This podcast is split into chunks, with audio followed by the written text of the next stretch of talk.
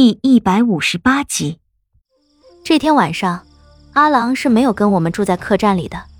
百叶一群人从城外进来，遇到了阿郎，差手下一个得力的亲卫弄来一艘小船，将阿郎迷晕之后送到了这艘船上，并让他给船上的人带了口信，朝沧海之城靠近。有了百叶的命令，红楼宝船全速开往沧海之城，并发出已经到达的信号通知百叶等人。而此时的百叶已经从司徒安那里得知了我和李化生等人被困在了沧海之城的消息。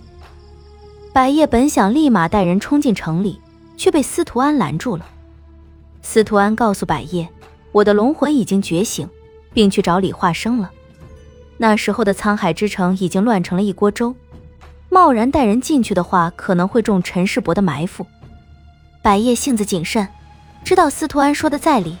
便领着亲卫在大码头里等着，直到我将李化生背出来之后，明帝看出我们有要逃走的苗头，便将这个消息用玄功传递到了沧海之城的每个角落。我们的行迹暴露，在沧海之城，所有黑流星的杀手必然会蜂拥向大码头。百叶当即做出反应，带着百人亲卫前去阻挡。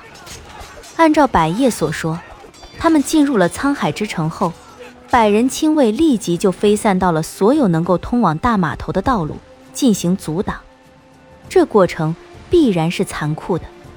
百叶手下的这些亲卫虽然平日里也是按照杀手的标准在训练，但苦于人手比陈世伯少，且高手不多，在明帝、莫九以及陈世伯面前，很难做到长时间的阻挡，一路且战且退。而在李化生这方的人马中，此时，在沧海之城又有些本事的只有活宝一人，但是活宝是去偷人的，行动起来自然不能太张扬。毕竟陈世伯的人马太多，且个个都是好手，只能蛰伏前行，伺机下手。好在陈世伯的人马大多都被百叶的亲卫牵制住，明帝、莫九和陈世伯又急着冲破阻碍，以尽快的赶往大码头截杀我们。因而对楚月和车彤彤疏于看守，这倒让活宝有机可乘。看准了机会，他便将车彤彤和楚月偷了出来。之后，百叶他们听到了红楼宝船传出的钟声，知道我和司徒安已经登船，便一路拼杀冲出沧海之城。他们逃出沧海之城那一段，百叶说的十分简洁，只一句带过。但我不难想象这其中过程有多残酷。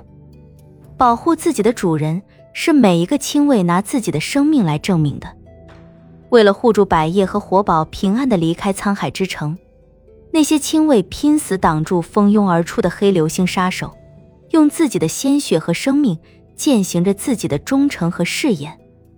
不知道为什么，当我听完百叶和活宝是逃出沧海之城的经过，心里忽然想起了我北燕国的守护神。那个用自己的生命来保卫北燕国每一寸山河的人，牧尘，在我那个自私的父王面前，牧尘的忠诚真的是对的吗？九死一生，舍命沙场，这些可有被重视过？那莫九呢？他那么忠于陈世伯，又是为何？信守承诺是每个凤家人的灵魂，这就是他忠于陈世伯的理由吗？可是他为什么要选择陈世伯这么一个阴险狡诈的小人呢？他有很多选择，为什么偏偏是陈世伯？难道就仅仅只是因为陈世伯将他从蓝海之底捞了出来吗？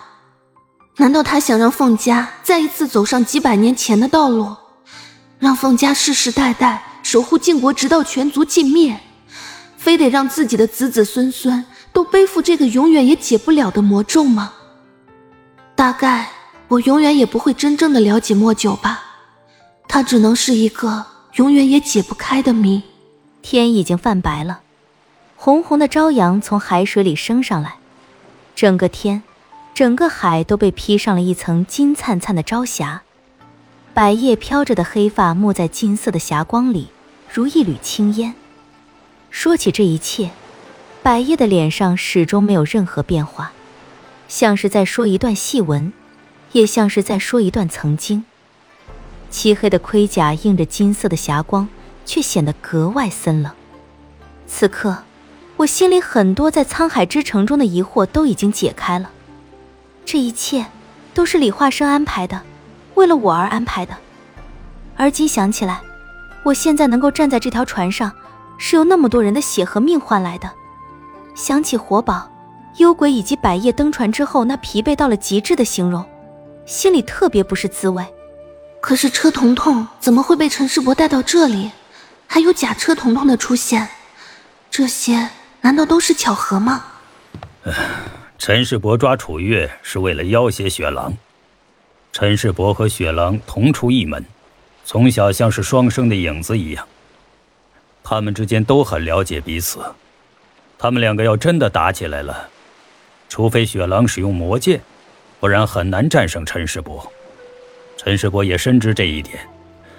一旦雪狼用上魔剑，自己不可能是雪狼的对手。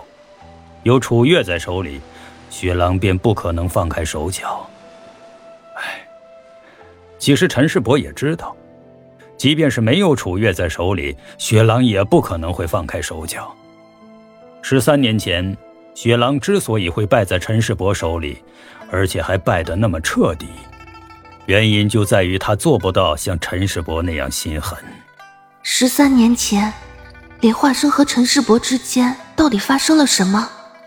从在酒客人家门前李化生和陈世伯之间的对话来看，他俩会从双生的影子变成如今的水火不容的局面，是因为一个女人，而这个女人就是启静。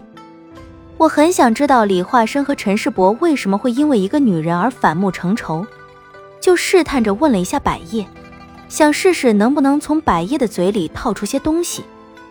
我在心里打了很久的腹稿，才低低的问百叶：“十三年前，李化生和陈世伯之间到底发生了什么事？”他转头看向我，几缕青丝晃下，遮住略显疲惫的眼角，答非所问的问我：“十三年前你多大？”我愣了一下，不知道他为什么会问这个。就老实的回答他，五岁。他露出几分云淡风轻的笑容，又转过头去看将要从海面上升起的朝阳红日，淡笑道：“当年的事，晋国花费了很大的力气去隐藏。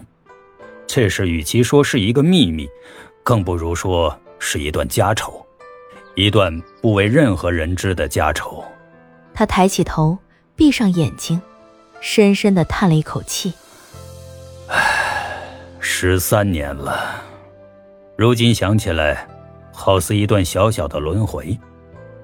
那些经历过那场变故的人，如今细细数来，也不会超过十个。